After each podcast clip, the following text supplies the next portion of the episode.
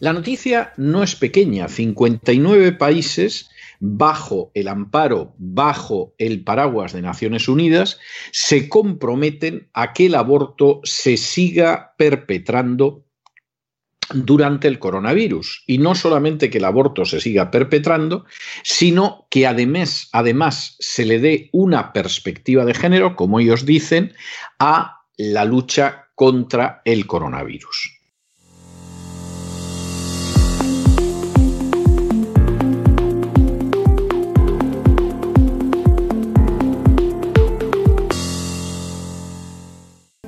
Corría el año 1940 y más concretamente el día 10 de junio, cuando aprovechando que Francia había sido derrotada militarmente por Alemania, las tropas italianas, tras recibir la bendición de sus capellanes, invadieron el suelo francés. Para las fuerzas italianas resultó fácil batir a un ejército ya aplastado previamente por los soldados de Hitler. De hecho, Justo una semana después de la invasión italiana, Francia se vio obligada a solicitar a Alemania un armisticio. La acción de la Italia fascista de Mussolini no engañó a nadie y fue conocida pronto como la puñalada por la espalda. A fin de cuentas, Italia se había lanzado contra Francia cuando ésta ya no podía defenderse y para obtener un beneficio territorial que no había ganado en el campo de batalla, sino en las maniobras de la traición. El dolor, la muerte y la derrota ante las fuerzas de Hitler habían sido utilizadas como un instrumento para obtener unas indignas ganancias territoriales. En las últimas horas hemos tenido nuevas noticias sobre la manera en que la agenda globalista está aprovechando la epidemia de coronavirus para alcanzar sus objetivos. Sin ánimo de ser exhaustivos, los hechos son los siguientes. Primero, el 6 de mayo, 39 ministros de Relaciones Exteriores, en nombre del pueblo y los gobiernos de 59 naciones, firmaron el documento que tiene por nombre Declaración Conjunta sobre la Protección de la Salud y los Derechos Sexual Reproductivos y la Promoción de la Respuesta de Género en la Crisis del COVID-19. Segundo, los países firmantes son Albania, Argentina, Armenia, Australia, Austria, Bélgica, Bolivia, Bosnia-Herzegovina, Bulgaria, Canadá, Cabo Verde, Costa Rica, Croacia, Chipre, la República Checa, Dinamarca, Ecuador, Estonia, Fiji, Finlandia, Francia, Georgia, Alemania, Grecia, Guinea, Irlanda, Islandia, Italia, Japón, Letonia, Líbano, Liberia, Liechtenstein, Lituania, Luxemburgo, Madagascar, México, Moldavia, Montenegro, Namibia, Holanda, Macedonia del Norte, Nueva Zelanda, Noruega, Perú, Portugal, la República de Corea, Rumanía, Serbia, Suráfrica, Eslovenia, España, Suecia, Túnez, Tuvalu, Suiza, Reino Unido, Ucrania y Uruguay. Resultan más que significativas las ausencias de naciones de la relevancia de Estados Unidos, Rusia, China, India o Brasil. Tercero, como es ampliamente sabido, la referencia a los derechos sexuales y reproductivos no pasa de ser un eufemismo para la legalización y extensión del aborto y la referencia a la sensibilidad de género no es sino un velo apenas oculto para las leyes de matrimonio homosexual, adopción de niños por parejas homosexuales y discriminación feminista. Cuarto, Así, la citada declaración afirma que a medida que nuestra cadena de suministro nacional e internacional se ve afectada por esta pandemia, nos comprometemos a proporcionar a todas las mujeres y niñas en edad reproductiva productos de salud reproductiva y pedimos a los gobiernos de todo el mundo que garanticen el acceso total y sin trabas a todos los servicios de salud sexual y reproductiva para todas las mujeres y niñas.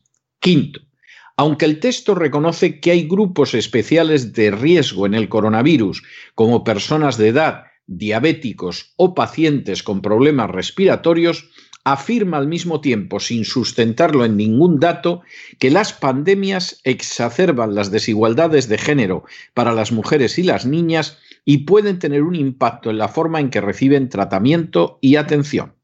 Sexto, el texto afirma igualmente que la experiencia de brotes pasados muestra la importancia de incorporar un análisis de género a los esfuerzos de preparación y respuesta para poder mejorar la efectividad de las intervenciones de salud y promover la igualdad de género y la equidad en la salud.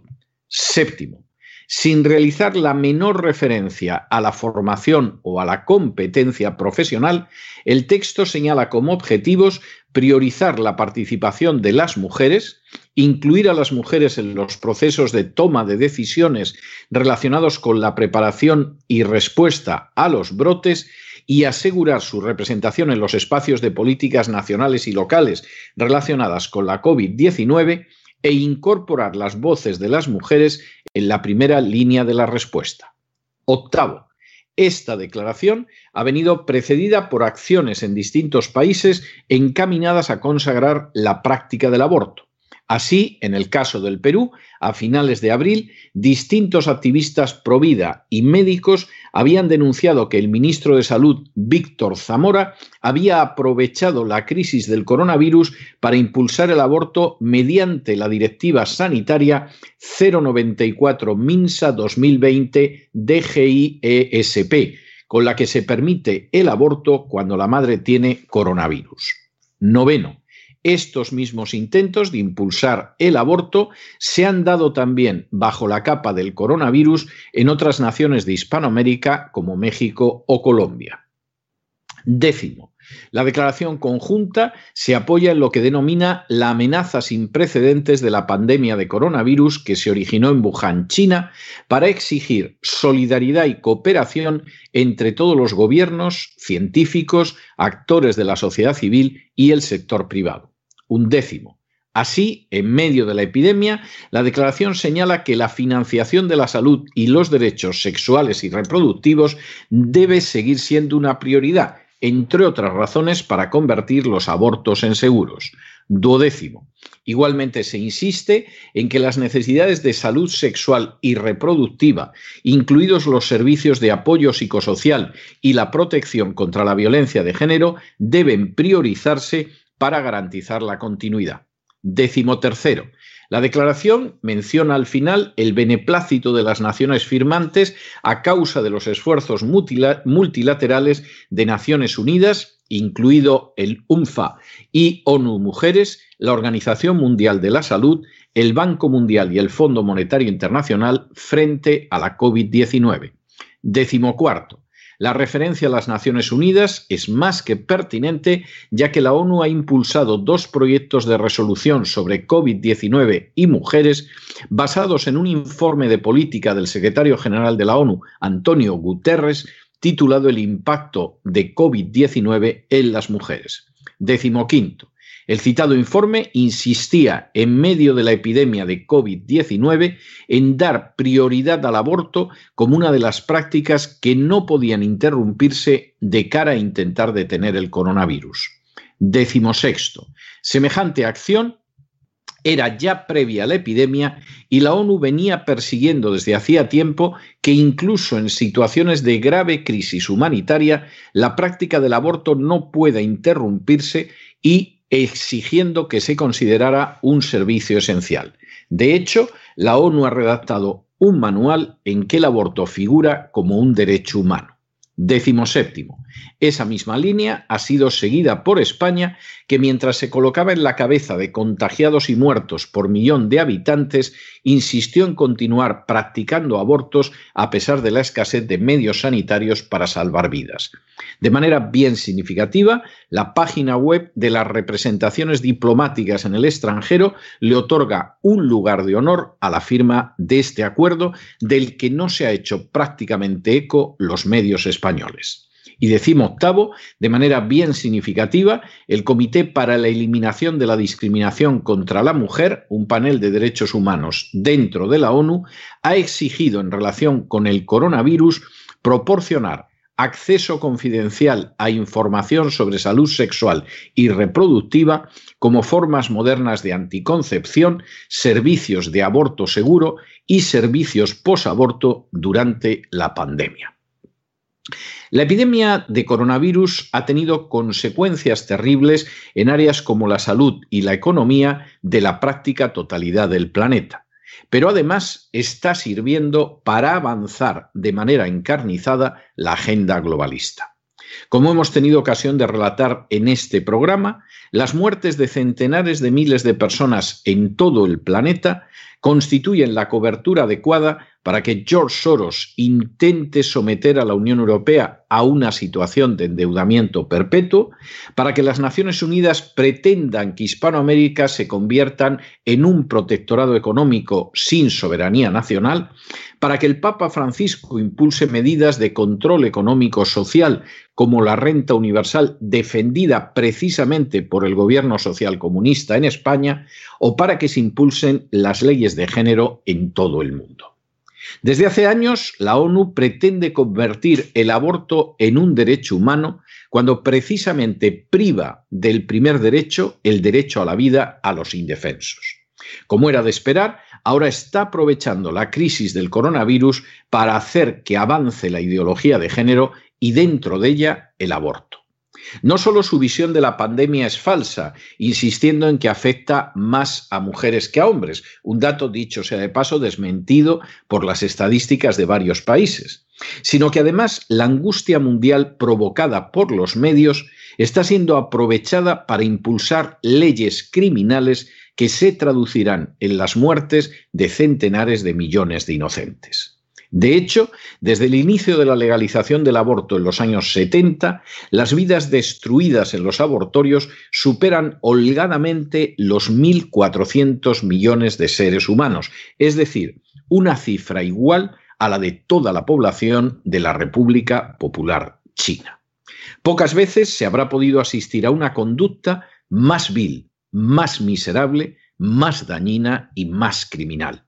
Una conducta que puede calificarse sin ningún tipo de exageración como genocida. Mientras centenares de miles mueren de coronavirus, los partidarios de la agenda globalista privan de medios para salvar la vida a los contagiados, dedicándolos, sin embargo, a la destrucción de criaturas inocentes mediante la práctica del aborto. Mientras centenares de millones están confinados en su casa, los partidarios de la agenda globalista siguen avanzando en sus planes para crear un mundo de esclavos. Mientras en distintos países han desaparecido los derechos constitucionales y los gobiernos no rinden cuenta alguna de sus actos, los partidarios de la agenda globalista prosiguen con un plan para reducir la población mundial en miles de millones de seres humanos. Se trata de una acción conjuntada, resuelta e inicua. Es una puñalada por la espalda contra la vida, contra la familia y contra la libertad. Una puñalada por la espalda que si se compara con la que asestó Italia a Francia en 1940, nos obliga a pensar que el dictador fascista Benito Mussolini era un catequista inocente comparado con las instancias y las personas que impulsan hoy en día a cualquier precio la agenda globalista. Mientras tanto, en el tiempo que han necesitado ustedes para escuchar este editorial, la deuda pública española ha aumentado en cerca de 2 millones de euros y deben ustedes de saber que una parte de esa deuda, cuando morían millares y millares y millares de españoles por falta de equipo médico, se aplicaba a seguir perpetrando abortos. Era mucho más importante para el gobierno de Pedro Sánchez seguir arrodillado ante la agenda globalista que salvar la vida de sus conciudadanos. La noticia no es pequeña. 59 países bajo el amparo, bajo el paraguas de Naciones Unidas, se comprometen a que el aborto se siga perpetrando durante el coronavirus. Y no solamente que el aborto se siga perpetrando, sino que además, además se le dé una perspectiva de género, como ellos dicen, a la lucha contra el coronavirus. Esto es verdaderamente para romper a llorar. Hace unos días, no muchos, Irene Mentira hizo referencia a eso y provocó una carcajada nacional. Bueno, pues es que da la casualidad de que la vicepresidenta, la ministra esposa del vicepresidente Pablo Iglesias, comunista ella y todavía en cuarentena del coronavirus, porque fue al famoso aquelarre del 8 de marzo en Madrid, bueno, pues resulta que todo esto que nos reíamos pensando que eran rebuznos, es verdad que son rebuznos, pero rebuznos inspirados muy malévolamente desde Naciones Unidas. En medio de una epidemia que sigue segando vidas por decenas de miles, ya por centenares de miles, la preocupación de Naciones Unidas frente al coronavirus es que se puedan seguir perpetrando abortos y que además de que se perpetran abortos se le dé una perspectiva de género a esto, haciendo algunas afirmaciones tremendas como que, por ejemplo, a las mujeres y a las niñas les afecta más el coronavirus. Este es un dato que no tiene ninguna base estadística. No contamos con un estudio global que nos diga que, por ejemplo, pues de la gente que se contagia o que se ve afectada por el coronavirus, pues por ejemplo hay un 40% de varones y un 60% de mujeres. No existe tal estudio. Pero el documento firmado por 59 naciones efectivamente dice que sí y por lo tanto no se abandona en absoluto la agenda globalista, sino que la seguimos empujando y además aprovechamos que se están muriendo por centenares de miles en todo el planeta. Esto es de lo más repugnante que se pueda imaginar, pero realmente si ustedes se molestan en ver lo que han hecho los iconos de la agenda globalista durante las últimas semanas, no les puede sorprender. Soros pretende que Europa se convierta en un esclavo reducido a una deuda perpetua. Naciones Unidas está intentando que se cree un nuevo orden económico en Hispanoamérica que haga que las naciones pierdan los últimos resquicios que les quedan de soberanía y de independencia para convertirse en meros protectorados de unas élites mundialistas, de unas élites que persiguen la agenda global.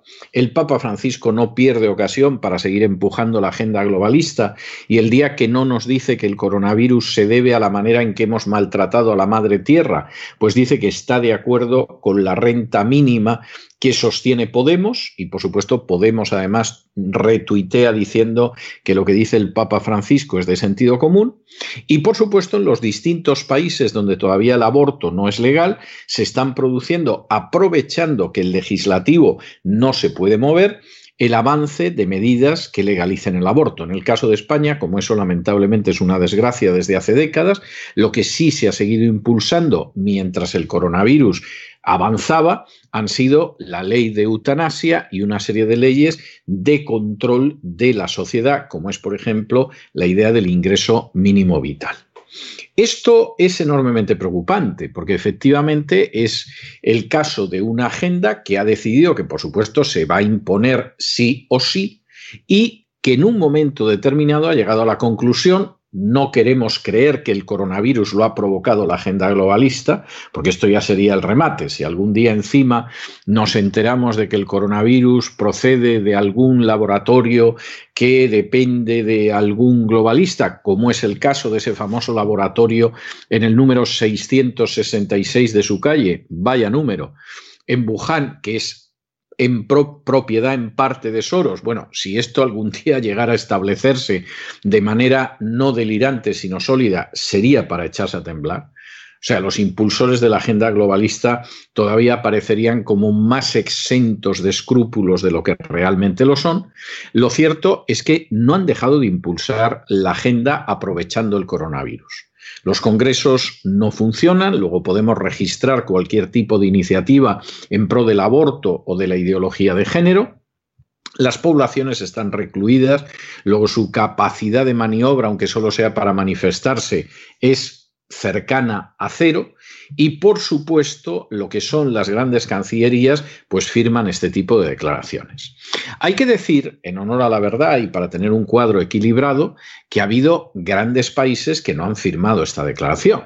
Es decir, esta declaración no la ha firmado Estados Unidos, esta declaración no la ha firmado el Brasil, esta declaración no la ha firmado China, esta declaración no la ha firmado Rusia, con lo cual casi puedes decir que buena parte del planeta en cuanto a población y en cuanto a extensión no ha suscrito una declaración verdaderamente criminal que en medio del coronavirus considera que tiene que tener preeminencia la práctica del aborto, incluso sobre la gente a la que hay que atender que es algo para echarse a temblar. Pero, por cierto, es lo que ha hecho el gobierno de Sánchez en España. No, no es algo sorprendente, es armónico con la política de inclinación ante la agenda globalista del gobierno de Pedro Sánchez. Ahora, la situación es verdaderamente inquietante. ¿Y qué hacen los medios? Los medios en España callados como ramonetas.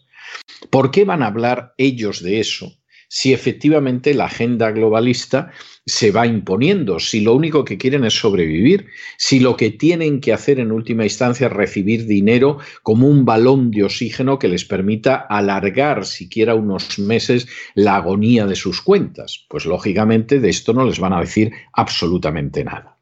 Que en ello le va la vida a millones de inocentes, eso es algo que no preocupa a los medios de comunicación en España, por amor de Dios.